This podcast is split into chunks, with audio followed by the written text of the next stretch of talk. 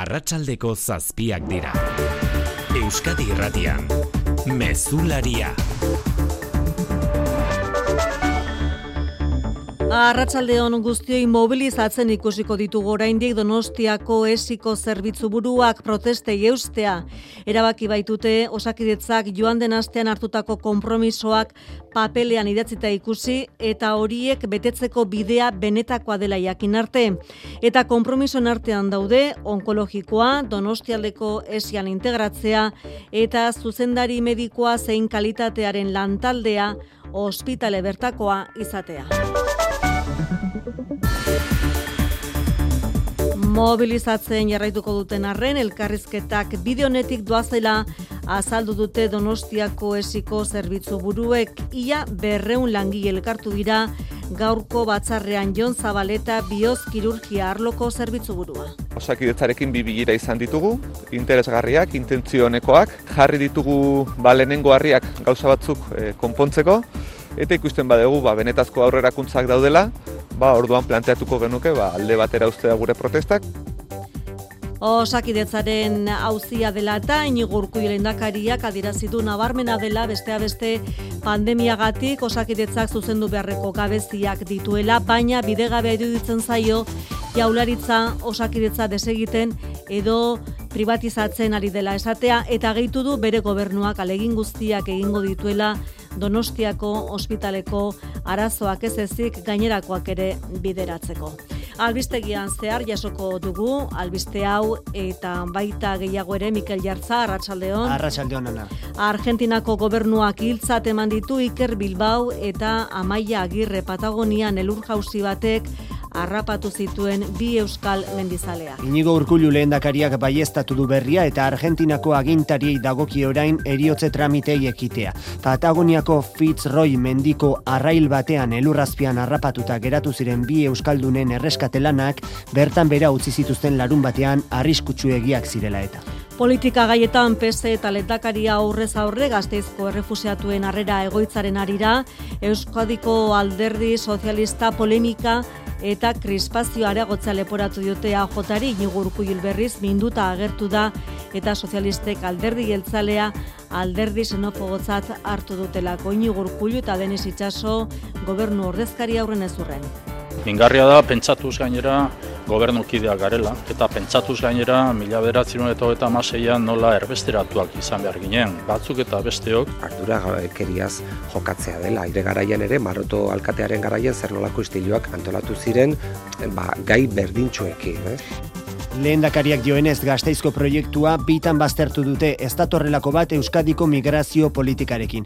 Sozialistek erakundetan iritzi desberdinak izateko eskubidea aldarrikatu dute eta gaiarekin hauteskunde kanpaina egiteko arriskuaz ohartarazi. Ukrainako gerran Alemaniak ez du Leopard tanken bidalketa oztopatuko Josep Borrell Europar batzordeko diplomazia buruak iragarri berri du Bruselan atzerri ministroen bilera amaitu berritan. Allemagne ne bloque pas que d'autres pays qui veulent le faire puissent euh, exporter ces chars léopards. Poloniak eta herrialde Baltikoek presioa areagotu ondotik heldu da iragarpena. Europar batasunak bosteun milioi euroko funts militar gehigarria ere onartu du gaur Ukrainarentzat. Eta Jens Stoltenberg natoko idazkari nagusia bihar Berlinen batzartuko da Alemaniako defentsa ministroarekin. Gertakarien alorrean iruñean hogei urteko gazte bat behin behinean espetxera bidali du, guardiako epaileak uste zamabi urteko neskato bati sexu erasoa egin izanagatik. Gazteak erasoa arrotxapea auzoko etxe bizitza batean izenean egin du gaur goizean atxilotu dute eta epailaren aurrean deklaratu ondoren arratsaldean eraman dute espetxera. Iturri ofizialetatik adierazi dutenez, sare sozialen bidez ezagutu zuten elkar. Valladoliden bien bitartean, indarkeria matxista kasu bat berrogeita lau urteko gizon batek bere bikotekidea eta haren zortzi urteko alaba hil ditu. Kiroletan, saskibaloian kopako zozketa egin dute Xabier Murua Arratsaldeon. Arratsaldeon, Baskoniak Juventud talde antolatzaileari egingo dio aurre kopako final laurdenetan otsailaren 17 igandean, ACB duela azte beten, puntu bateko aldeaz irabazizion talde nabarrak badalonako talderi. Futbola, kopako final laurdenetako astean sartu gara, Barcelona Reala eta Osasuna Sevilla asteazkenean, Valencia Atletik ostegunean. Emakumezkoen Liga Atletikek Levante eringo diaurre bihar lezaman. Azteko beste bileiak, asteazkenean alabez Real Madrid eta ostegunean Tenerife Reala. Eta eskupilota, Josu Eskirozek bigarren aldiz jarraian, ordezkatuko du Jo Mariaz Horrena eskuz bibitako txapaketan. Ostiralean, endaia narituko da, bakirriango atzelaria. Eta berezkoetan, azken ordua garazin amaitu berria buruz buruko partida, bakitxe edukasuk berrogei eta hogeita bost, irabazti dio pello larralderi. Laboral kutsak babestuta, eguraldia eta trafikoa. Eguraldiaren iragarpena lehen lehenik, Naiara Barredo, Euskalmet, Arratsaldeon. Arratsaldeon eguna aldaketa handirik gabe amaituko dugu. Elur pixka bat egin dezake, laure metrutik gora, agian beherago puntualki, baina prezipitazioa urria izango da orokorrean. Giroa oso hotza izango da eta gauean izotza botako du barnealdeko hainbat tokitan. Eta bihar ere ba, aldaketa ondiri gabe igaroko dugu eguna, goibeletik eta prezipitazio pixka batekin hasiko dugu eguna. Berriz ere elurra nahiko behan ikus genezake bihar, irureun eta bostu metro artean, gutxo gora bera, baina ez da askorik pilatuko. Arratxaletik aurrera gainera atertzera egingo du eta gauerako ostarteak zabalduko dira. Horrekin batera izotza botako du berriz ere. Eta trafikoaren berri jaso aurretik gogoratu behar dugu, errepidetan bidezariak albiste ditugula gaur, orain arte Gipuzkoako aldundiak ezarritako kobrantza sistema paitegiek atzera bota ondoren gaurtik aurrera, ene bat eta ama bost errepidek ez dute zerrikuturik kamioientza txarrera irtera guztietan, jarri dituzte ordainketa arkuak diskriminaziorik argudiaz dezaten epailek, hori Gipuzkoan eta Bizkaian berriz etzitik e, ene berreunda berrogei, eta Bizkaia sei bibost errepideak ordainpekoak izango dira. Ordainpekoak izango dira bai bibideak Bizkaiko aldundiak azaldu duenez, Europar batasunak ezartzen duen gehieneko kanona baino merkeago eta gainera deskontuak egingo dira, bai erabilera maiztasunari dagokionez, bai ibilgailu efizienteenei dagokienez ere. Gipuzkoako kasuan bezala Bizkaian ere, bidesarien bitartez jasotzen den dirua errepidearen beraren mantenu lanetarako izango da. Eta gainerakoan, unionetan, errepidetan ez dagoela aparteko arazorik esan digute segurtasun sailean. Teknikan eta realizazioan, Santi Gurrutxaga eta Xavier Iraola, arratsaldeko zazpiak eta zazpi minutu dira. Euskadi Irratian, Mezularia, Ana Insausti.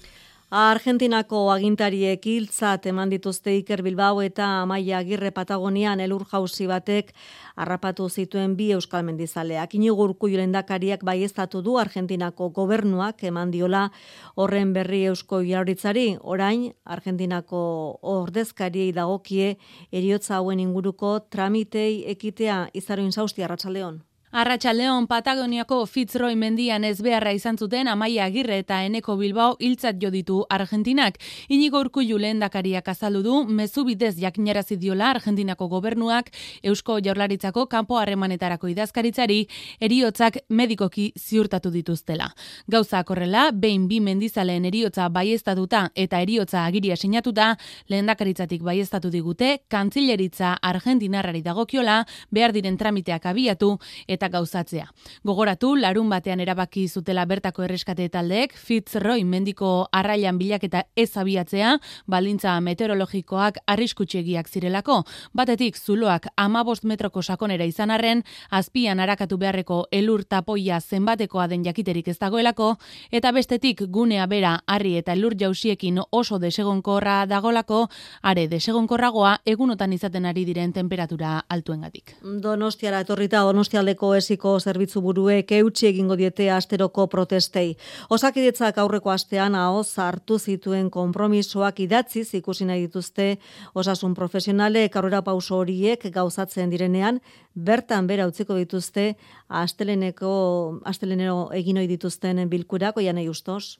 Aurrera pausoak egon dira gustora daude osasun profesionalak egoera estelako orain hilabete zutena Jon Zabaleta zirugia toraxikoko medikua. Ba badago ez, ba, kompromisu hori osi donostialdiaren barne izango dela onkologikoa, orduan guretzak hori e, garrantzitsua da.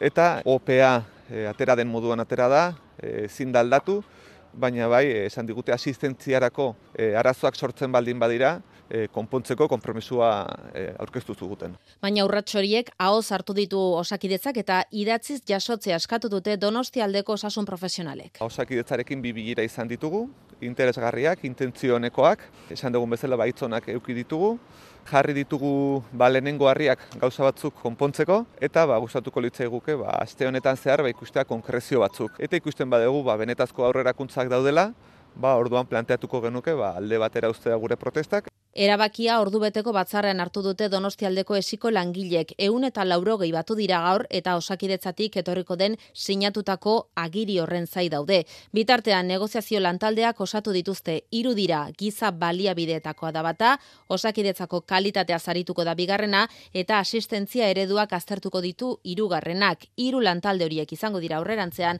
osakidetzarekin negoziatuko dutenak. Inigo Urkullu lehendakariak emezu bera zabaldu du Donostiako esiaren gatazkan aurrera pausak eman dituztela elkarrizketa tarteko. Ikustu dut izan direla bi bilera, non aipatu indiren gai batzuk badirela osiari zuzenean da oskionak, baina beste batzuk strukturalak direla edo egiturazkoak direla eta gainez egiten dietela bai donostiako ospitalari edo baita donostiako esiari. Beraz badago elkarrizketarako bide bat, ematen du urratsak ematen ari garela aman komunean eta konpromiso horretan jarraituko dugu. Lehendakariak osasungintza publikoa Eusko Jaurlaritzaren lehentasuna dela adierazi du. Horren adibide da dioenez historiako aurrekontu handiena bideratu izana osakidetzara. Aurten amala mila eta irureun milioi euro izango ditu osasun sailak Eusko Jaurlaritzaren aurrekontu osoaren erena. Eta bestalde minduta agertu da inigo urkullu lehendakaria, eneko handu eza buruzagi sozialistak egindako adirazpenengatik alderdi geltzalea alderdi xenofobotzat hartu ondoren. Arratsaldean Euskadiko alderdi sozialista sozialistaren zuzendaritzak atera du komunikatuan norari den polemika areagotzen galdetu eta hieltzalen kontrako salaketak eginez aurreko aurrez aurrekoa gaur ere agerian geratu da xunarozena. Bai polemika baretzetik urrun bizirik jarraitzen du inigo urkullu lendakaria minduta agertu da jeneko handu ezarekin dioenez bidegabeak izan ziren buruzagi sozialistak egindako kritika. Mingarria da. Mingarria da pentsatuz gainera gobernukideak garela eta pentsatuz gainera mila beratzen eta maseian nola erbesteratuak izan behar ginen. Batzuk eta besteok gure arbasoak erbesteratuak izan behar ziren. Ez da bat ere ulergarria eta politika ez du denak balio. Eta dei egin dio lendakariak buruzagi sozialistari berraztertu dezan programan jasota dagoen eta Euskadin egiten den migrazio politika. Lendakariak dioenez bi aldiz baztertu da gaztizko proiektua ez datorrelako bat Euskadiko ereduarekin. Euskadiko alderdi sozialistaren zuzendaritzak bere aldetik ohar baten bidez aldarrikatu du politikan eta erakundeetan iritzi desberdinak izateko eskubidea jeltzalei leporatu die informazioa eskutatzea. Krispazioa area areagotzea eta kritiko getizazioa egindako adierazpenekin. Denis Itxaso, Espainiako gobernuaren Euskadiko ordezkaria. Ardura keriaz jokatzea dela, aire garaian ere, maroto alkatearen garaian zer nolako istiluak e, antolatu ziren, ba, gai berdintxuekin. Eh? Era berean datozen udal eta foru hauteskundeetan gai hau erabiltzeko arriskua zoartarazi du Espainiako gobernuak Euskadin duen ordezkariak. Zure etxea efizienteagoa izatea nahi duzu? Baina, nundik hasiko gara? Zer finantzak eta behar dugun? Ze subentzio dauden ikusi behar da? Inbertitu efizientzian errazagoa da orain. Sartu birgaitzerakin laboralkutxa.eu simulatzailean. Ezagutu eskura dituzun laguntza eta kenkari guztiak eta behar duzun finantzaketa. Laboralkutxa, bada beste modu bat. Ez itxaron gehiago eta eman urte berriari hasierarik onena. Donostia Kirolaren Kirol Txartelak iriko udal kirol instalazio guztietara sartzeko aukera ematen dizu. Igerileku estaliak eta irezabalekoak, bos mila metro kuadro hartzen duten gimnazioak, padel pistak, spa, entrenatzaile pertsonala, doako jarduerak eta beste hainbat abantaila. Sartu webgunean edo urbildu iriko kiroldegietako batera, lortu zure kirol txartela eta hasi osasuna praktikatzen. Informazio gehiago donostiakirola.eus. Politikarloan maiatzeko hauteskundei begira alderdiak hasi dira mugimenduak egiten, alderdi popularrak aspaldiko proposamen bat berreskuratu du boto gehien jasotzen dituen alderdia izan dadila alkatetza eskuratzen duena Mikel Arregi Madrid Arratsaldeon. Arratsaldeon bai maiatzeko hauteskundetarako lau hilabete besterik falta ez direnean Partidu Popularrak aspaldiko proposamen bat berreskuratu du. Garantizar que la alcaldía recae en la candidatura que logre mayor Alberto Núñez Feijóo udal hauteskundeetan alkatetza boto gehien jasotzen dituen alderdiaren eskutzi nahi du eta asmorrekin pesoeri konpromiso bera hartzeko eskatu dio. Espainiako gobernuko alderdien partetik baina, ezezko borobia jaso dute popularrek entzun Yolanda Díaz eta Patxi López. El señor Feijóo sabe que no puede gobernar sin Vox. Lo del PP es broma, porque lo saca cada vez que está en riesgo que ellos gobiernen en algunos sitios. Eta beste alderdietatik bakarrik ez, PP Barrutik ere proposamen honen aurka hitz egin du Isabel Díaz Ayusok. Gogoratu Mariano Rajoyk proposamen hau egin zuela bere bigarren gobernua osatzeko zeiltasunak izan zituenean, baina azken urteotan PPek hainbat gobernu osatu dituela hauteskundetan bigarren indarra izan da ere, Madrilen, Gaztela Leonen, Andaluzian edo Murtzian esaterako. Guztietan PPek Vox izan du bidelagun eta hori da hain zuzen pesoetik aurpegiratzen dietena, proposamen honekin PPek eskuin muturraren beharra duela eskutatu nahi duela. Politikarloan baita ere Alemaniak ez du eragotziko beste estatukide batzuek Ukrainara Leopard tankeak bidaltzea. Hala dio Josep Borrell, Europar batasuneko diplomazia buruak gogora ekarriz, Analena Berbuk, Alemaniako atzerri ministroak Bart, Frantziako telebista kate batean esandakoa, Ukrainako armak e, finantzatzeko kutxan beste bosteun milioi euro sartzea ere adostu dute hogeita zazpiek, baina burrelek ez du zehaztu nahi izan diru hori tankeak bidaltzeko erabili beharko litzateken, Brusela, Maia Portugal, Arratxaldeon. Arratsaldeon bai, hogeita zazpiek itxi dute akordio politikoa beste bosteun milioi euro jartzeko eta berrogeita bost milioi euro gehiago soldadu Ukrainarren entrenamendua finantzatzeko. Guztira, iru mila eta seireu milioi euro lirateke atzerri kontseiluaren aldetik Ukrainako gerra asizenetik. Baina diru berri horrekin tanken bidalketa finantzatuko den ez du argitu Josep Borrell Europar Batasuneko diplomazia buruak ziur agertu da, baina Leopard tankiak dituen edonork Ukrainara esportatu nahi baditu Alemania Alemaniak ez duela blokeatuko. L'Allemagne ne bloque pas que d'autres pays qui veulent le faire puissent euh, exporter ces chars Léopard. Laster argituko da hori ziurrenik Poloniak eutxi baitio hor dagoari, Mateus Moravieski lehen ministroak agindu du, bidalketa hori egiteko eskaera formal egingo diola Berlini, eta gaineratu baimena emango ez balio ere bidaliko lituzkela beste estatu batzuekin koordinatuta. Wystąpimy o taką zgodę, ale to jest temat akurat drugorzędny. My nawet jeżeli byśmy tej Iran zgody izan da bestalde nie beste izketa gaietako bat atzerri kontseiluan errepresioagatik beste hogeita mazazpi norbanako eta erakunde zigortzea adistu adostu dute estatukidek, tartean gobernuko eta parlamentuko ordezkariak eta segurtasun indarretako eta guardia iraultzaieko kideak. Etxera torrita iruinan guardiako epaileak espetxera bidali du, behin behinean amabi urteko neskato bati sexu erasoa egotzita atxilotu duten hogei urteko gaztea. Gaztea gaur goizean atxilotu dute eta epailaren aurrean deklaratu ondoren arratsaldean eraman dute espetxera iturri ofizialetatik adierazi dute sare sozialen bidez ezagutu zirela alkar setasunak patxiri goienek. Antza sexu erasoa igande goizaldean gertatu zen atxilotua bizi den Iruñeko Arrotxape auzoko etxe bizitza batean. Zenbait informazioaren arabera aurrez elkar ezagutzen zuten eta sare sozial baten bidez jarri ziren harremanetan aipatutako etxe bizitza batean elkartu eta bertan gertatu zen sexu erasoa. Amabi urteko neskatuak salaketa jarri ondotik Iruñeko udaltzainek etxe bizitzaren inguruak arakatu zituzten eta gaztea atxilotu zuten sexu erasoa egotzita. Eta Katalunian Dani Alves futbolaria espetxean dago behin behinean, diskoteka batean emakume bati sexu erasoa egitea egotzita, azken orduetan, Brians bi espetxera lekualdatu dute, segurtasuna eta elkarbizitza hobeto bermatzeko eta gaueko aizialdiko patronalek iragarri dute herri akusazio gisa aritzeko idatzia aurkeztu dutela Mikel. Kataluniako eta Espainiako bi patronalek argudiatu dute alakoak berriro ez gertatzeko eman dutela pausoa eta gaineratu usteak baiestatzen badira zigor eredugarria espero dutela Dani Albesentzat. Bien bitartean sexu erasoa salatu duen neskak uko egin dio kalte ordain ekonomikoa jasotzeari. Hainbat edabidek asteburuan zabaldu dutenez neskak justizia nahi du eta ezar diezaiotela Albesi egindakoaren araberako zigorra. Eta Valladoliden beste indarkeria matxista kasu bat baieztatu du Espainiako gobernuak gizon batek bere bikotekidea eta haren zortzi urteko alaba hil ditu polizia gizonezkoa atxilotu egin du maita lustiza. Berrogeita urteko gizonak berak deitu dio senide bati egindakoaren berri emateko eta senideak poliziari etxe bizitzara iritsi direnean poliziek hilda topatu dituzte ama alabak eta gizona zaurituta. Lehen zantzuen arabera bere burua hiltzen alegindu da lekuan bertan atxilotu dute gizonezkoa eta ospitalera eraman dute. Espainiako polizia hauzia ikertzen nari da oraindik gizonak aurrekariek ditu indarkeria matxistagatik beste bikotekide batek 2000 eta amazazpian jarri zuen haren aurkako salaketa.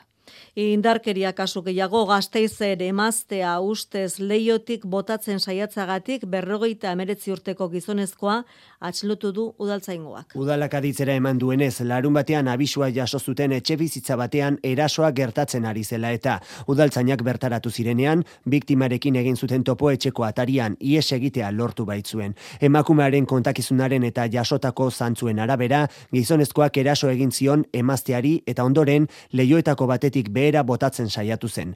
Genero indarkeria delitua egotzita, gizonezkoa atxilotu eta epailaren esku utzi dute. Zazpiak eta hogei minutu eguneko albistea dugun, Gipuzkoako aldundiak berriz ere ekin diola, ene bat eta ama errepidetan kamilariei bidesaria kobratzeari orain baino lehen, 2008 batean kobrantza bertan bera utzi zuen foru erakundeak apeitegi batek sistema diskriminatzailea zela ebatzi ondoren. Epai oinarrian hartuta orain lurrealdeko zirrikutu guztiak etxi dituzte arku eta zutoinen bitartez. Aldundiak hogeita bat milioi euro biltzeko aurre ikuspena du diru sarrera hori sortuko duten Kamilarekin hitz egin du Asier Odriozola lankideak eta haserre agertu dira oso bai bertakoak bai atzerrikoak ere. Nazional batak eta ama bostak ez dute iesbiderik. Edo nondik sartuta ere bada arku edo zutoinen bat kobrantza egiteko. Pronto, irurogeita masei kilometroko ibilbidea da aldundiak nola baite esitu duena. Ala, epaitegiek argudiatutako diskriminazioak hainditu nahi du aldundiak, orain baino lehen bezala bertan beragera ez din foru araua. Espero zitekeen bezala kamilariak aserrea gertu dira. Lau kilometroko euroat gutxukora beratatzen du. Gaur bizian esan dit e, legumerritik etxi, tolosa jun, irune hau, enberriro tolosa, ba pentsatu, ba, transportean ba, betiko arazo berriak gabiltza ez. Azkenen e, batetik anbesetik dirua kendu zeik izigute egiten. Horiek bat ipat gipuzkoan dabiltzanak, baina lurraldea zeharkatzen dutenak ere jabetuta daude ordainketarekin. Eh, que precio, subida da subida, complicado. On, on paye l'autoroute, toujours et toujours, l'inflation. Eta zer dio aldundiak, ba, bideratu dituztela sektorearentzako obariak, haintzan oiarbide foru diputatu. Esfortzu bat egin dugu kamiolariei ba, obariak eh, jartzeko eta deskontuak eh, jartzeko, ez? Batzuk esu eta besteak agertu, zargudiatu, obariak martxan direla. Turismoak pandemia aurreko emaitzak hobetu dituela berretsi dute Eustatek berretsi du Eustatek kaleratutako datuek 2022an bisitarien kopurua 2019koa baino euneko ia bost handiagoa izan zen Euskal Autonomia Erkidegoko hoteletan eta alderaketa 2021 baterekin eginezkero azkundea euneko berrogeita hamarrekoa izan da sistuiturria goitia. Iru milioi, irureunda berrogei mila bizitarik hartu zuten ostatu iaz Euskal Autonomia Arkidegoko hoteletan. Kopuru hori, bi mila eta hogeita batekoa baino euneko berrogeita malaua hundiagoa da, eta pandemia aurreko azken urtekoa, alegia, bi mila eta emeretzikoa baino euneko ia bosta hundiagoa. Iru lurraldeetan hasi da bizitarien kopurua bi mila eta hogeita bateko datuekin alderatuta. Alderaketa bi mila eta emeretziarekin egin eskero ordea, bizkaia orduko kopurutik bera geratu da gutxigatik, eta arabak eta gipuzkoak aldiz, askunde esanguratsua izan dute. Turisten jatorriari dagokionez aipatzekoa da Estatu Espainiarretik kanpoko bisitarien kopuruak 2021 batekoa bikoiztu eta gehiago egin duela. Lan arloan bizkaiko metalgintzan, lan hitzarmena berritzeko negoziazioek aurrera jarraitzen dute, bitartekaritza lanetan ari den Eusko Jaularitzaren lan sailak joan den azaroan patronalak egindako eskaintza hobetu du 2022 eta 2025 urten artean euneko amabosteko soldata iguera proposatu die bi aldei. FEBEM enpresa buruen elkarteak aldiz euneko amalaukoa eskaini zien sindikatuei lab komisionesta UGTek osatzen duten gehiengo sindikalak zein bizkaiko metalgintzan ordezkaritza handien duen ela sindikatuak uste dute proposamena ez dela nahikoa. Hala ere, negoziatzen jarraitzeko presta gertu dira. Entzun urren ez urren iratxe askuela beta Mikel Etxeberria ela. Bi aldetatik esan dugu, ba, bueno, ez dela nahikorik akordio batera heltzeko eta ordun gelditu gara beste bilera bat egiteko ostiralean eta bueno, pues lanean jarraitzeko. Horrek suposatzen du ez dela bermatzen urtero, ba, ba KPIa eh, eh soldatetan, eh? Patronalak ez du gaurko bileraren baloraziorik egin nahi izan. Datorren ostiralean gaurko ordu eta leku berean jaurlaritzak bilbonduen egoitzan ikusiko dute elkar sindikatuek eta patronalak. E, paitegitatik jaso dugun albistea, paitegi batek baliogabetu egin du Eibar Kirol elkarteko langile baten kaleratzea menpekotasuna duen ama zaintzeko murrizketa eskatu zuen langileak Kirol elkarteak proposatutako bilabeteko baimenari uko egitean kanporatu zuten izaroin zausti. Euneko hogeita mabosteko menpekotasuna duen amazaintzeko eskatu zuen langileak lanaldia murriztea. Eibar Kirol elkarteak ordea bila beteko baimena eskenizion, langileak etzuen onartu, etzelako eskatu zuena, eta murrizketa bazego kiola uste zuelako. Klubak bere eskaintza ukatu zuela ikusita, kaleratze gutuna bidalizion, eta langileak epaitegietara jo zuen. Bada komisiones obrera sindikatuak jakinarezi du, baliori gabe utzi duela Eibarko gizarte arloko epaitegiak kaleratzea, epaitegiak iritzi dio, bazuela legez murrizketa eskatzeko eskubidea eta klubak ez dituela errespetatu langilaren oinarrizko eskubideak. Lanean berriro hartzeko agindu du gainera eta 6.000 eta berreun euroko kalte ordaina eman beharko dio baita kanporatu zuenetik jaso ez duen soldata ere. Minbizien irudien banku zehatza abiarazi nahi du Europar batzordeak hogeita zazpi estatukidetako adituen zat eskuragarri izateko moduan. Adimen artifizialean oinarritutako diagnostiko eta tratamendu berritzaileak probatzeko ere izango da baliagarria Bruselas Maia Portugal. Onkologia irudiak lortzeko Europako ekimena azpiegitura digitala da, batasun osoko datu baseak konektatzeko asmoa duena. Amabi estatukidetako hogeita bat zentro kliniko izango dira lehenak materiala bertara bidaltzen, eta helburua da 2008 bosterako gutxienez irurogei milioi irudi partekatzea bertan, eun mila minbizi kasu baino gehiago bilduko lituzken atlasa osatuz. Ala, sendagilek, ikertzaiek eta berrikuntzan adituek erraza izango lukete datu mordoa kontsultatzea, eta lagungarria litzat litzateke ere medikuntza pertsonalizaturako tresnak garatzeko. Datu banku honekin aukera legoke gainera, adimen artifizialean oinarritutako teknologia berriak trebatzeko, minbiziak atzeman diagnostikatu eta tratatzeko.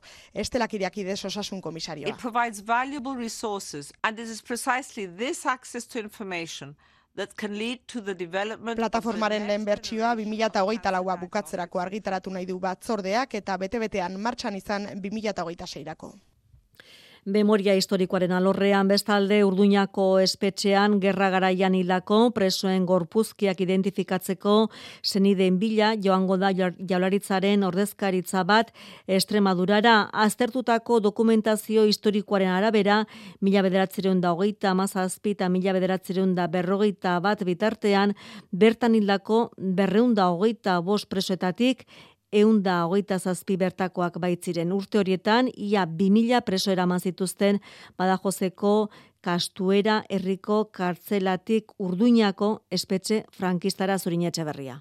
Orain arteko desobiratze lanetan, irurogeita maika pertsonen gorpuzkiak atera dituzte, eta dagoeneko DNA probak egiteko berrogeta bat familiarekin jarri dira harremanetan. Gogora institutua arduratzen da biktimak identifikatzeko lanak koordinatzeaz, aintzane ezen arroz zuzendaria. Iruditu zaigu kasu hontan, ba bidaia hau ba beharrezkoa zela bertara jun, bertako medioetan ere oi hartzuna izan desan, izen hoiek eh, hango medioetan ere publikatu eta esan dizudan bezala, bertan dagoeneko ezagutzen ditugun familien bidez, ba ia beste familia batzuk ere eskuratzen ditu. Kontzentrazio esparru izan zen Urduñako espetxea 37tik 39ra eta ostean espetxe bilakatu zen baldintzak tamalgarriak ziren orduñan hotza handia egiten du, ez zuten eso erik, ez, ez zer, ez oinetakorik, e, jatekori oso gutxi. Modu batean, hauen historia personal hauek guztiak bilduz, nolabait memoria egin behar dugu eta no, e, bidegabekeri aura salatu. Jaurlaritzaren ordezkaritza, Beatriz Artola Zabal gizarte politiketako sailburua buru, larun bat honetan joango da bada jozeko kastuera herrira.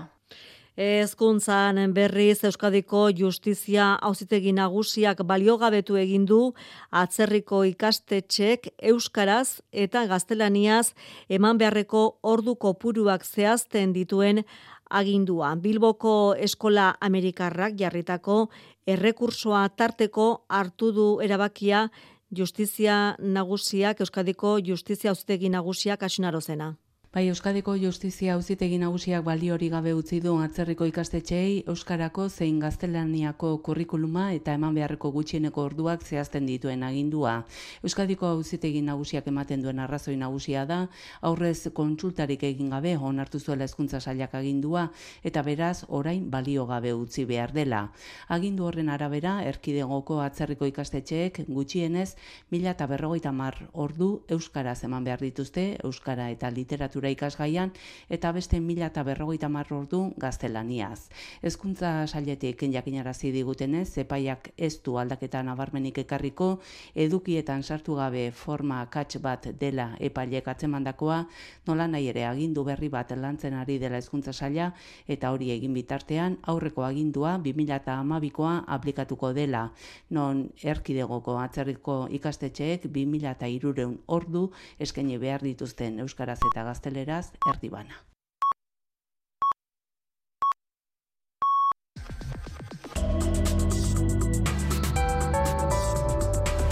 Euskadi Irratian, eguraldia eta trafikoa.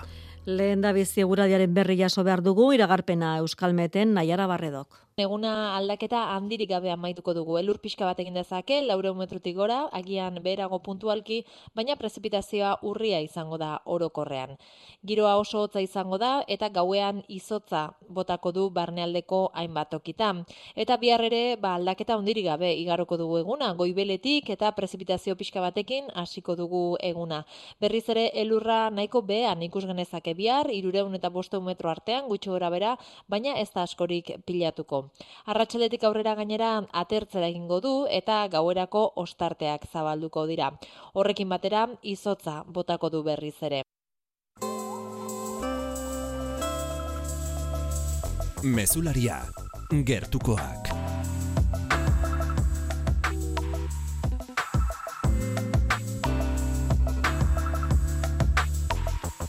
Gazteizko udalaren eta arabako diputazioaren artean polemika piztu du foronda herrian adinekoen egoitza bat eraikitzeko babestutako eraikin behar eraikin bat eraitsi izanak. Ana horegi lurralde zinegotziak oso arabauste larritza jodu eta zigor eredugarria eskatu du proiektuaren sustatzailentzat Mikel Saez. Arabako foru aldundiak ikerketa abiatu du forondako markesalen ere muan eraikin babestu baten desagerpena argitzeko. Lursail hori Gonzalo Anton enpresari ezagunaren promoziones murgoitio enpresarena da, eta bertan berreun plaza baino gehiagoko adinekoen egoitza bat eraikitzeko asmoa du.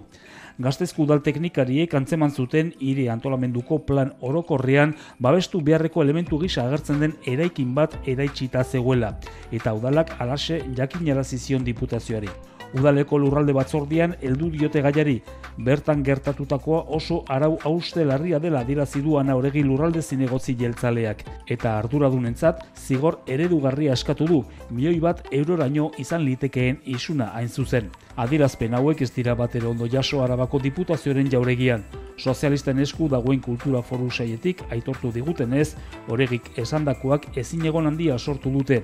Lenik eta behin gogorazten diote auzi hau argitzeko eskumenaz dela berea diputazioaren abaizik. Horretaz gain, iturri hauen arabera, proiektuaren inguruan duen informazio guztia eskatu diote gaztizku delari. Informazio gehigarri hori eskuartean izan arte, gertatutakoa argitzeko abiatutako ikerketak ezin izango du aurrera egin. Gaurtik aurrera tolosaldeko hogeita zortzi herritan kafearen kapsulak birziklatzeko ontziak jarriko ditu bertako mankomunitateak orain arte errefusaren ontzira botatzen zen ondakin mota honi irtenbide bat bilatzea da helburua bi urtetan berrogeita bos mila kilo birziklatzea da helburua eta ondakinei erabilera berri bat ematean egoni. Kafe kapsula bakoitza kafea, plastiko eta aluminioa izan ditzake eta horregatik ezin dira errefuxa ez den beste ontzi batean utzi. Gurutze etxezabal, tolosaldeko mankomunitateko lendakari ordea. Pronetu honen bere zigarritasun nabarmenena bere zirkularitate izaera dela, ez? Horrela, edukiontze hontan botatako e, kafe kapsulak euneko eunean berziklatzeko aukera edukiko genuke. Proiektu honetako lendabiziko pausoa kapsulak biltzea da ontzi berri hauen bidez. Guztira irurogei jarriko dituzte tolosaldeko mankomunitateko hogeita zortzi herritan. Bigarren pausoa ondakin horiek sailkatza izango da. Adunako enpresa batek egingo du. Derrefusiara zijoan ondakin klase berri bat berziklatzea. Eta beraz, ba, bi urtetako helburua izango ditzake berrogeita ama bost e, mila kilo ondakin e, berziklatzeko moduan izatea, eta errefusiatik ateratzea. Kafe ondarrarekin landareentzako eta perretxikoentzako sustratoa eta peleta egingo dute. Kapsulekin besteak beste orain jarriko diren ondakin ontziak egin dituzte. Hiritarrek ekintza honen berri izan dezaten Tolosaldeko sei herritan informazio puntuak jarriko dituzte eta herri guztietako etxeetara esku horriak bidaliko dituzte. Naturan aurki ditzakegu hondakinen artean zigarro muturrak dira naturari kalte gehien egiten diotenetako batzuk. Lapurdin zigarro punta horien bilketan geroz eta urrats gehiago ematen ari dira herriko etxeak. Zazpi herri eta hiritan abian duten proiektua ezagutu dugu Andonilizeaga. Seion bat parteiderekin eta lapurdiko zazpi udalerrirekin lanean tarteko baion angelu eta miarritze ondar horiek biltzea eta argindarra ekoiztea dute xede Cecil Au sein de l'usine, uh, par des filtres. Landetako errostegi batera eramaten ditugu. Filtroen bidez, kasik aire kutsadurarik uzten ez duena. Zelulosakin plastikoa egiten aritu ginen, baina utzi genuen kutsadura mailak apatzea lortzen badugu, agian itzuliko gara plastikora. Hautsontzi kantitate handi badute lurralde osoan orotara, bi kakotx zazpitona bildu dituzte urten Ipar Euskal Herrian eta Egolandetan. Gehien gehiena, kostatuetan, geltokietan eta ikastetxetan oso elementu kutsakorra da, nikotina, arsenikoa, milaka komposatu kimiko. 2006an azizinetik, hogeita bi milioi eta erdi zigarrita ondar bildu dituzte eta horiekin orduko sortzi mila eta boston kilowatt ekoitzi. Kultura leioa.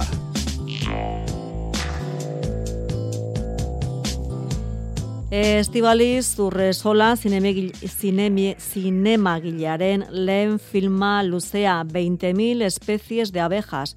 Berninaleko sail ofizialean estrenatuko da. Irurogeita amairugarren edizio hau otxailaren amaseitik hogeita zeira ospatuko da eta sail ofizialean emezortzi pelikula izango dira leian. Urrezko hartza sarirako hautagaien artean Euskal Ekoizpen bat egongo da aurreneko zainoa gerre. Estibali Zurrasolak idatzi eta zuzendu duen historio honen protagonista zortzi urteko ume bat da. Ingurukoentzat aitor da, berakordeak koko izenaz identifikatzen du bere burua. Udara amonaren etxean pasako du, amata nebarrebekin eta erlauntzak dauzkan amonaren aizpa batekin anistasunaren e, aldeko aldarrikapen txiki bat, ez? Apala, sumean, nun, ba, aldarrikatu nahi ditudan, izateko eta bakoitza bere burua eta bizia esperientziatzeko eta adierazteko eskubide guztiak, ez? Eta adierazpide guztiak. Ez da pertsonai bakar baten transformazioa, baizik eta erlauntza familiar guztiaren transformazio txiki bat. Joan den udaran filmatu zuten pelikula, Euskal Herriko hainbat herri eta parajetan, esate baterako laudion eta endaia eta gaztelaniaz, euskaraz eta frantsesez mintzatzen dira pelikula honetan azaltzen diren pertsonaiak. Gehienak emakumezkoak. Txikienetatik astearren e, daukagu Sofia Otero, gero beren neba litzatekena Unax Haiden, Aizpa Nagusia Andere Garabieta, Patricia López Arnaiz, Ama Bezala, Itziar Lazkano eta Anega Barain, Amama eta eta Izeko Amama. Aktore taldean ez ezik, teknikarien artean ere emakumeak dira gehienak eta ekoizliak ere emakumezkoak dira Lara Izagirre eta Valeri Del Pier. Estibaliz, urrasolaren 20.000 especies de abejas, utxaiaren erdialdera estrenatuko da, Berlinaleko sail ofizialean eta apirilaren hogeita batean iritsiko da zinemaretuetara. Cristobal Valenciagaren obra eta haren lan prozeduraren inguruko jakintza gertuago dago hemendik aurrera jalaritzak 8.000 bozeto zirriborro eta dokumentu eskuratu baititu desinatzailearen lan taldeak eratuak iragan menderdiko eliteko modaren zeinu direnak. Berez urtetako azterketa izango da, baina apirilan bertan bozetoen lagina ikusial izango da Getariako Balentziaga Museoan ikerzabala.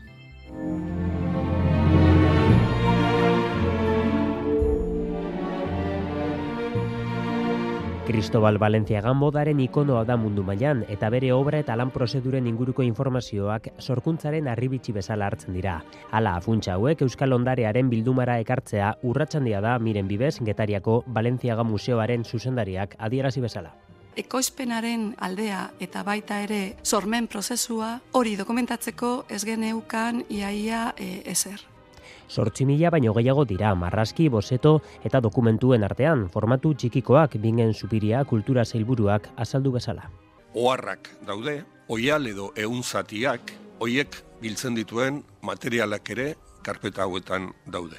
Artxiboan digitalizazio lan egingo da eta urteetako jarduna izango da guztiaren katalogazioa egitea, baina bien bitartean gertutik ikusteko aukere ere izango dute herritarrek. E, izango da, pues, e, apilearen edo udaberrian aldean, eta hor ere emango dugu bere lekua e, Lorenzo Ribari. Berak ez, esan du e, nahizuela bereziki e, funtza hau hemen egotia, eta ez beste lekuetan. Zeireun eta berrogeita mar mila euroko inbertsio egin du jaurlaritzak Balentziagaren obraren inguruko erreferentzia publiko esanguratsuenak Getariako Balentziaga Museoan egon daitezen.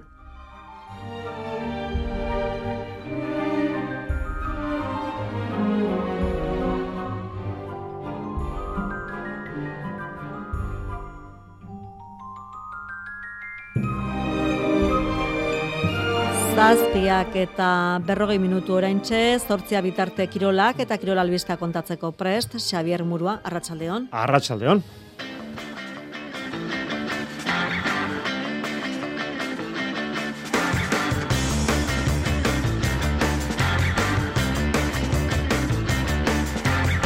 Askoniak Juventud talde antolatzaileri ingo di aurre kopako final laurdenetan otxailaren amazazpian. AFB Ligan durazte bete puntu bateko aldeaz irabazizion taldera barrak badalonako talderi.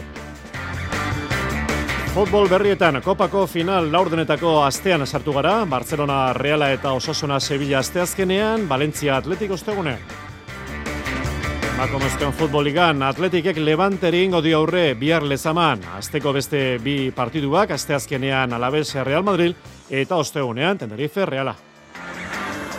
Josu Eskirozek bigarren aldiz jarraian ordezkatuko du Jo Mariaz Korrena eskuz bibitako txapelketan. Ostiralean endaian arituko da makirria ingo atzelaria. Berezkoetan, gaurko berria garazin, amaitu berria buruzburuko partidua, makike dukasuk, berrogei eta hogeita bost, irabazi dio, peilo larralderi. John Ram, inoizko urte hasiera onena ari da osatzen, bitik bi. The American Express torneo irabazi du Bart, PGako bederatzi garren garipena. Nairo Quintanak txirrindularitza utziko duela zabaldu dute Kolombiako komunikabideek, etzi prentxarreko emango du, hogeita amabi urteko ziklista kolombiarrak. Eta herrikirolak berrizko iriprobeen azkeneko ekitaldia, gaur gaueko bederatzietan. Entzuleo, Karratxaldeon, zazpik eta berrogeita bi minutu, saskibeloia bia puntu, kopako zozketa egin dute gaur badalonan, bertan ezagutu du Baskoniak aurkari izango duen taldea, juventu di, inbarko di aurre, Joan Peñarroiaren taldeak, talde antolatzaileari, ostiralean, otxailaren amazazpian, irabaziazkero, Gran Canaria, Tenerife, Kanporaketako, Garellaren kontra jokatuko du urrengo gunean, larun batean. Mikel Reina, saskiboloi editoren gana jodugu iritzi bila, kanporak eta zaila gogorra aurre ikusi du. Ezin aztu, duela azte bete, Baskoniak puntu bakar bateko aldeaz, irabazi zuela buesarenan, juventu den kontra. Bai, ala da, azkenien etxeko taldi beti, ba, bueno, barukari gogorra entariko bat izaten da, ez? Ari gehiago ba, badalna moduko ba, kantxa, kantxa baten, kantxa bero baten, eta batez ez askibaloi kantxa baten. Horregaitxik, ba, bueno, ba, Baskoniak bere onena atarabiko dugu, eta ustot oso oso garantzitzen zengo ala, zan ditzen dizen bitaliek, ez? Ba, ze bitalde apurreti irregularrak diz, eta, eta bueno, eta ustot onioko iru gazte falte gizela, bai, e, sasoi puntue oso important izango da. Beste bi kanporaketa, beste bi final laurdenak, Real Madrid, Valencia eta Barcelona unikaja, alegiak gauzakonela, aurten bintzat, ez dugu Real Madrid, Barça, finala ikusiko, bi taldeak euren partiduak irabaziazkero, final erdieta elkarren kontra jokatu beharko dute eta. Azkenien, zuzketa aurretik, ba beti dugu ba, galdera bardine, edo zalantza bardine, eta behingoz, ba, bueno, ba, dugu, ba, ustezko klasiko hori ez dala finalean paseko, eta okiko dugule ba, beste, beste talde bat kopako finalien. Espero ba, basko nixetia. Zaskeoloi berriek alde batera utzita, pilota, astelena, gaur katedra saioa, gurean jarretzeko aukera, gaubeko bederatzietan, ekia peri bar, Arratxaldeon? Arratxaldeon, Xavier. Baiko, Arratxaldean jakitere eman donez, Josu Eskirozek, Mariezko horrena horrezkatuko du berriro, alegia ostiralean, Endaia meraz, makerrian gatzelaria ikusiko dugu kantxan.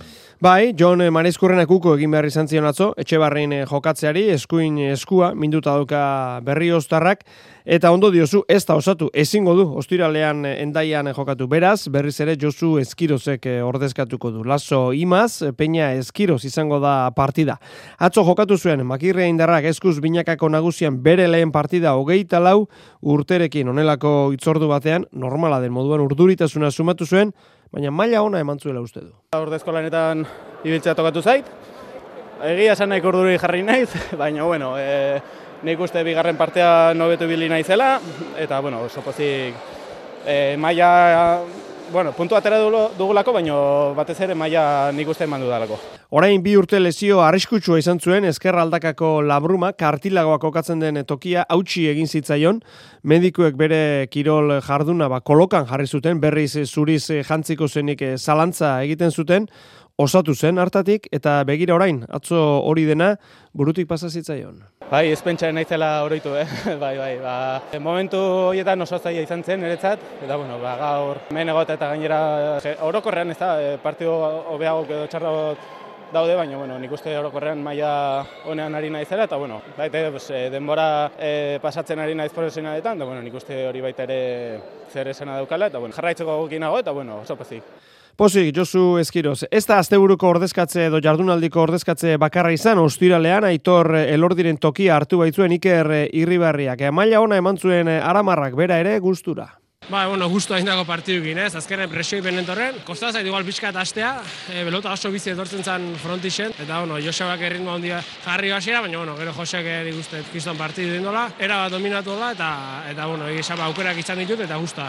Bihar jakingo dugu, Aitor Elordi, Iruñako labriten jokatzeko moduan dagoen, ala ez, eibarren egingo du proba maila biharrak, hobekuntza sumatu du, mindutako esku horretan, baina kale edo bale ezamezela, azken erabakia bihar arratsaldean. Eta eskuz binakako aipatuta, etxe honek, EITB kantolatzen duen pelotaririk onenaren eh, sariketa, behin bederatzi jardunaldi jokatuta, ba zaharrak berri, zabal eta lider irurogeita amabost punturekin, rezusta bigarren postuen irurogeita amarrekin, lasok irurogeita bost ditu, urrutiko etxeak irurogeita lau, eta irurogeina punturekin eh, tropela, albixu, aranguren, elordi, jaka eta Tolosa jardunaldiko onenak, eh, amaitu berri den jardunaldiko pelotaririk onenak eh, Xavier, Jokien Altuna eta Jose Javier Zabal eta bederatzina punturekin. Ederki, eta pelota kontokin bukatzeko, arratsaldeko albistea, kepa, garazin bigarren jardunaldiko partidua, batxitxe dukazuk, pilo larralde hartu du mendean berrogei eta hogeita bost. Hori da, buruz buru berezkoen eh, txapelketa atzo abiatu zen ligaska nagusia, eta gaur jarraipena eman diote garaziko garatenea trinketean, eh, batxitxe dukazuk eh, berrogei eta hogeita bost irabazidio pelo Larralderi maila nagusiko partidan eta bigarren mailako bat ere jokatu da John Zenpolek eh, berrogei eta hogeita amalau menderatu du Simun Lambert.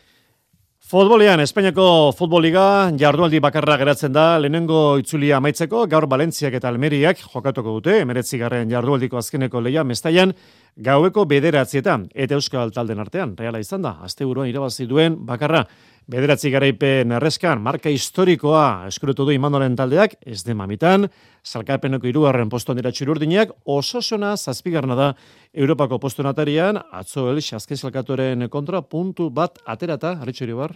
Osasuna hasi da kopako partida prestatzen, Betis kopatik kanporatu eta eltxeren aurka bana berdin dute itzuli da etxera. Garaipena nahi zuten eta egindako lehen zatiak horretan sinisteko arrazoiak ematen zituen, baina azkenean puntu bat bildu du alakanten talde gorritxoak sailkapeneko azkenaren aurka. Jago barrasate. Aste exigente bat izan dagutzako, garaipena nahi gendu, baina puntu bat konforma bier, eta bueno, ba, oin jenti rekuperau eta eta azta azkeneko partio horretan pentseta.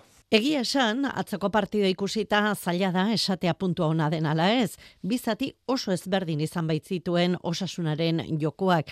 Lehenengo zatian, baloi ondo mugitu zuen albotik albora, abiadura eman zion jokoari, baina eltseren atera jaurtik eta gutxi egin zituen, naiz eta futbolean nagusi izan.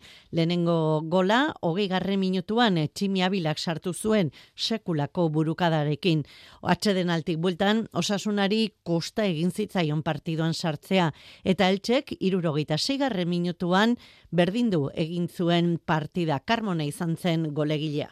Bueno, bizati oso, oso desberdin, ez? Lehen zatixen gauzako ondo indugu, aurretik jarriga, eta penizen da, ze bigar zatixen ez ga ondogon, ez? Baloi falta izegaku, eurek eh, ba, pauso bat emon da beurrera, presinioia justo da eta koste jaku geixa, eta bueno, e, sufritzitok hau da, eta bueno, ikusitxe bizati hain desberdin, ba, bueno, nik uste azkenin eh, puntu e, ontzat emon bidogule, ez? Azken txampan gainera Aitor Fernandez atezainak bigeldik eta ere egin zituen. Moi Gomezen egoerak kezkatzen du arrasate berroita masigarre minutuan aldaketa eskatu zuen bikian molestia sentitzen zuelako. Bere galera asko nabaritu zuen taldeak zelaian. Final aurdenetako kopako kanporaketak ilusio haundia piztu du iruñerrian. Amar mila zalek jada eskuartean dute sarrera. Bazkidez diren entzat, bederatzirun sarrera salgai jarri ziren eta larumatean bertan agurtu ziren. Bihar bazkidek jaso ez dituzten sarrerak salgai jarriko dira. Sadarrek gau haundi bat biziko du gau magikoa. Benetan partida magikoa izan daiteke, benetan gaua partida amarretan hasiko baita. Ligara itzulita, atletik izpide, salkapen nagusian sortzigarren postuan Ernesto Balberderen taldea, zurigorriek ez zuten atzo punturik lortu alizan Real Madrid talde altxuaren kontra merengentza garaipena giro ederra, armailetan, inizko, sarrererik onena, San Mamesen, Jolander de Laos. Atletikek nahi eta ezin zurigorriek galdu egin dute Real Madrilen aurka, huts eta bi, bisiterien joa geldi ezin izan da bilbotarrentzat eta eskutxike geratu dira San Mamesen. Karin Benzemak egin du lehen dabiziko gola, oita laugarren minutua, eta Toni Kroosek egin du bigarna lauro gita margarrenean. Gol faltak kondenatu du atletik, oiko grina erakutsi du zelaia, baina kontrarioaren erainkortasuna gailendu eginda. Jarrerarekin posik eta emaitzake penatuta mintzatu da oier zarraga jokalaria e, azkenean uste dute azken metroetan hori, ez, e, zehaztasun apurua falta zaigula, eta hori, azkenean ez dugu golik sartu, da hiek e, bi gol aukeratan edo hiru gol aukeratan, ba, bi gol sartu izkigute, eta ez ergabe guaz etxera. Atletike kamuts aritu date aurrean eta garesti ordaintzen ari da hori gol bakar egin du azken lau partietan. E, egoera iraultza posible den galdetuta ona zarragaren ustea. Bai, claro. Eh, azkenean egin bar dena da eh, astean zehar eh, lan eta lan eh, hori eh, azken jokaldi horiek, azken metro horiek landu, eh, entrenatu eta bueno, eh, uste dut dela eh, denboraren gauza bat, eh, golak sartuko direla eta partiak irabaziko ditugula seguru nago.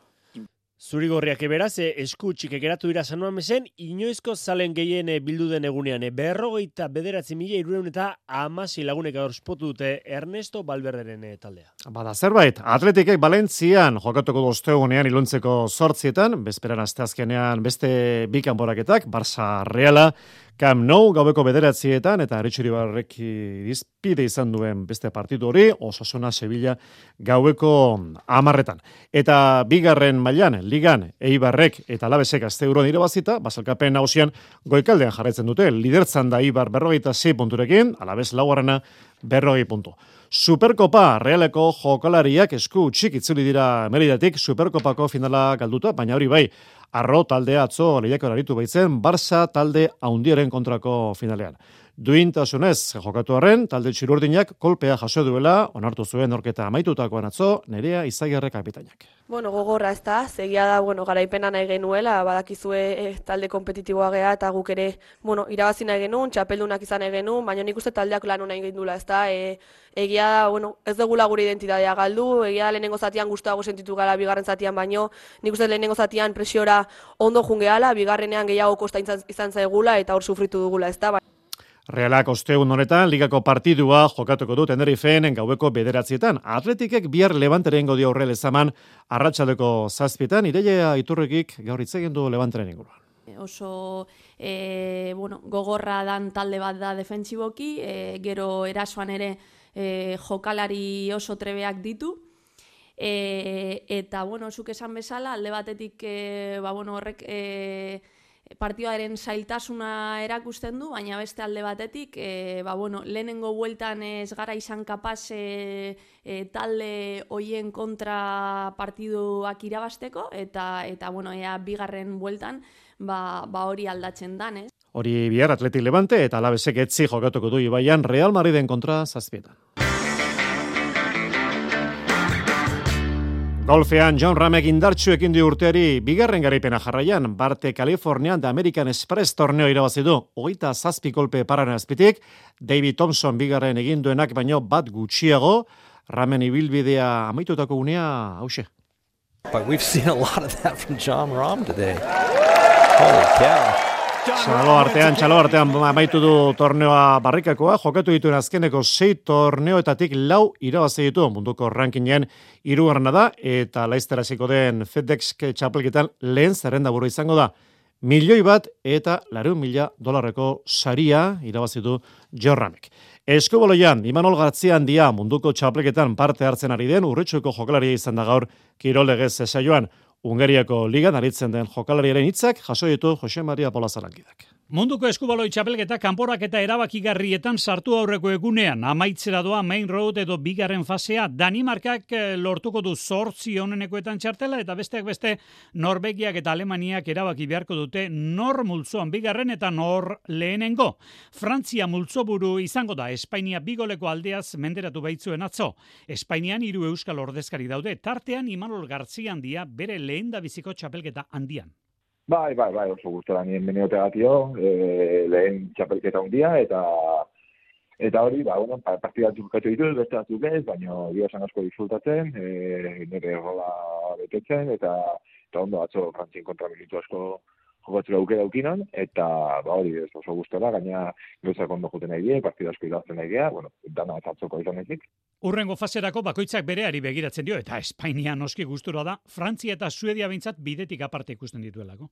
E, Frantzia eta Suedia, bat bizagorito oso ondi, e, bueno, Suedia baita etxen jokatzen dako, beste aldetik dauzkeu, Orduan, bueno, tokatzea egun lehenko baina Alemania edo Noruega, biotik talde oso antzeko oso indartxuk eta, bueno, bi oso Europa estilo egok bat abestia tokatzea eguna, bueno, igual, do.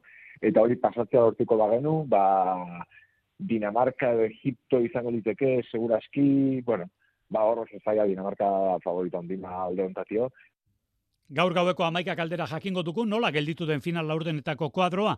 Zortzi terdietan ditugu bi partida nagusia. Girugarren multzuan Norvegia, Alemania. Eta laugarrenean Danimarka, Egipto.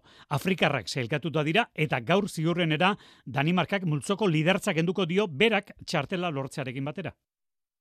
Eta munduko txapelketa ipatu berri du Jose Maria Polazak, gaurko partiduak batzuk amaitu dira, zelkapen hausiere begira eraginek izan ez dutenak, e, Serbiak irabazi egin du, hogeita mabi eta hogeita mar erberetako selezioaren kontra, Argentina Katar hartu mendean, hogeita zei eta hogeita bi, Estatu batuak nagusi hogeita lau eta hogeita bi Belgikaren kontra, eta Kroaziak jipoia eman dio barengo seleziari, berrogeita iru, eta hogeita amabi Kroaziarrak nagusi. Errikirolak gaur berrizko iriprobak azkeneko ekitaldia, gaueko bederatzietan, eta aizkora, eta arregazotze kontuak, atzo ira eta berriak jorandar dela oso lankideak. Paulo Azpiazuk irabazi du iraetako errotarri txapelketa. Bergarakoak hogeita meika jasoaldi egin dizkio eun eta zazpi kilo pasako bolari eta jasoaldi batean hobetu du Mikel Lopetei urrak iaz egindako lana. Hain justu ere, zarauztarra izan da bigarren hogeita bederatzi altxaldirekin eh, Jose Ramon irureta goina izeta bigarna da bien entrenatzaia eta onela letu du zestoako auzoan jasotako. Ba ona, lehen gortien eh, urrak hogeita makazualdi, hauten eh, bagaio, Azpiazuk eta maika eta lankiarria.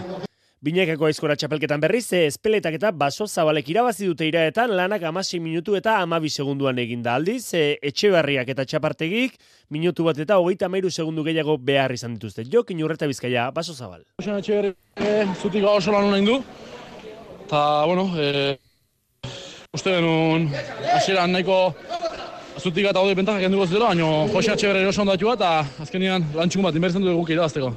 Jaialdi osatzeko, Olaia Esnaolak eta Maji Gesalagak erakustaldi egin dute. Ziklokrosa, Vanderpoolek eta Banartek beste erakustaldi bat eman dute. Benidorren atzo, orain honetan lokatzetan ez, ondarretan bezik ikuskizuna. Amabos mila ikusle aurrean, tartean Euskal Zale asko baita Xavier Usabega etxenetako ziklismo aditu ere. Ezer ezetik ere, petrole ateratzen dute. Barruti egesian BMX Pro aterako edo teknika lantzeko jinkana moduko bat eh, egiteko aproposagoa da, ziklokroseko benetako lasterketa jokatzeko baino. Azkarra bada eta hori beti da ikusgarria, baina horren gainetik arriskutsua da eta horren horrekin aserre xamar agertu ziren ziklistak gehienak. E, kesuak gutxi egin zituzten ordea eta bertaratu ziren ia ama mila zaleri sekulako proba eskaini zieten egungo hiru espezialistarik onenek. Aurrena piko kal egindu baitzen, baina mati eta gut pedala gogor sakatzen hasi zirenean han amaitu ziren berrikitak. Txirrendulariek euren joarekin eta zalek euren animoekin alako hauts laino zoragarri bat sortu zuten gainera. Bi honenek erritmo estutzen zutenean, aurrera egiten zuten beti salbu espenik gabe. Alferri zela ikusi eta lasaitzi zirenean, orduan gerturatzen ziren burura, Loren Suik, matemotikoki, munduko kopa irabazituen Belgikarra, edo heli iserripit, gero, irugarren egin zuena. Garbitzegoen beraz, nabardura teknikoren batek hautsiko zuela gaitasun fisikoak erakutsi ezin zuen aldea. Eta horretan, Matia usartagoa eta hobea izan zen arriskoa zegoen lekuan aurre hartuta. Une hartatik elmugarako tartea, asko estututa hori bai, baina buruan egin zuen eta bere animo kolpatua indartzeko beharrezko garaipena lortu. Orain bien aurrez aurrekoak sei eta lau daute but bana erten alde. Urrena, berriro, munduko txapelketan egin gaute topo, amabost egun barru oger jeiden, erberetan. Etan, biek alabiek, aurten benetan amestu duten garaipen bakarra izango dute jokoa. Nairo Quintana, albiste, retiro hartzera doa, ibilbide profesionala utziko duela zabaldu dute Kolombiako komunikabideek, etzi, prentxarrekoa, eskeniko du, hogeita amabi urteko txirrindulari kolombiarrak.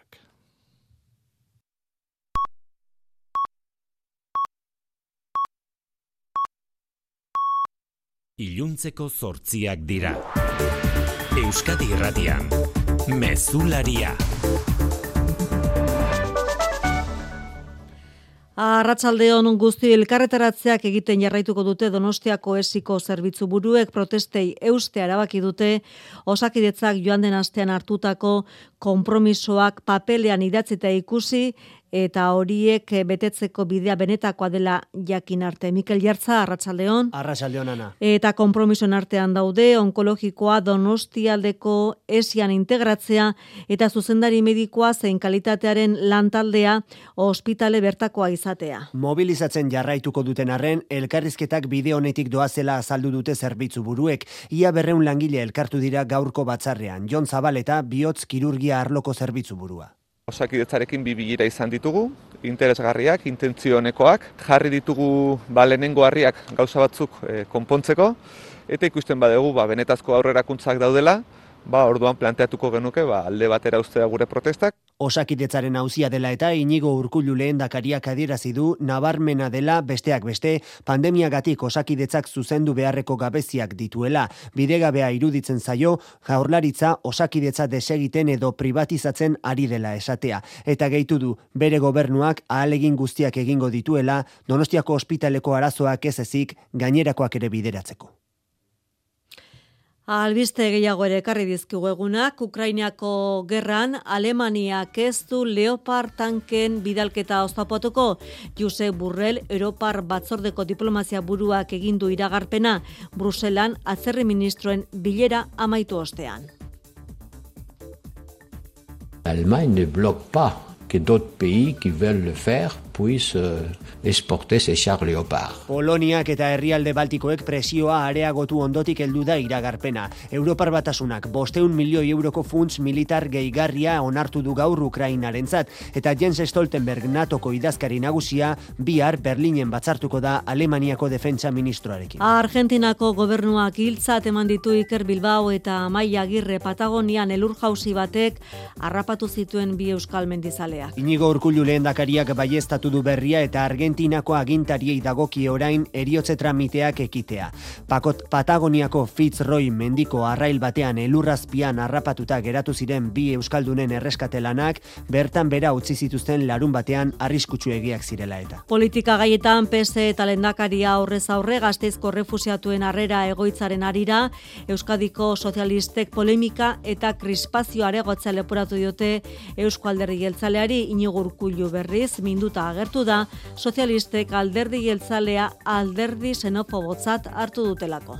Mingarria da, pentsatuz gainera gobernukidea garela, eta pentsatuz gainera mila beratzen eta eta maseian nola erbesteratuak izan behar ginen, batzuk eta besteok. Ardura keriaz jokatzea dela, aire garaian ere, maroto alkatearen garaian zer nolako estiloak antolatu ziren, ba, gai berdintxuekin. Eh? Lehendakariak dioenez gazteizko proiektua bitan baztertu dute estatorrelako bat Euskadiko migrazio politikarekin. Sozialistek erakundeetan iritzi desberdinak izateko eskubidea aldarrikatu dute eta gaiarekin hauteskunde kanpaina egiteko arriskua zoartarazi dute. Arratsaldeko albistea da Iruinean hogei urteko gazte bat behin beinean espetxera bidali duela guardiako epaileak uste zamabi urteko neskato bati sexu erasoa egin izanagatik. Gazteak erasoa arrotxapea auzoko etxe bizitza batean egin du, gaur goizean atxilotu dute, eta epailearen aurrean deklaratu ondoren arratsaldean eraman dute espetxera. Iturri ofizialetatik adierazi dutenez, sare sozialen bidez ezagutu zuten elkar, baliado liden bien bitartean indarkeria matxista kasu bat, berrogeita lau urteko gizon batek bere bikotekidea eta haren zortzi urteko alaba hil ditu. Eguraldiaren iragarpena amaitu aurretik, Euskal Meten Naiara Barredok. Eguna aldaketa handirik gabe amaituko dugu. Elur pixka bat egin dezake, laure metrutik gora, agian berago puntualki, baina prezipitazioa urria izango da orokorrean. Giroa oso hotza izango da eta gauean izotza botako du barnealdeko hainbat tokitan. Eta bihar ere ba, aldaketa handirik gabe igaroko dugu eguna, goibeletik eta prezipitazio pixka batekin hasiko dugu eguna. Berriz ere elurra nahiko behan ikus genezake bihar, irureun eta bosteun metro artean, gutxo gora bera, baina ez da askorik pilatuko. Arratsaldetik aurrera gainera atertzera egingo du eta gauerako ostarteak zabalduko dira. Horrekin batera izotza botako du berriz ere.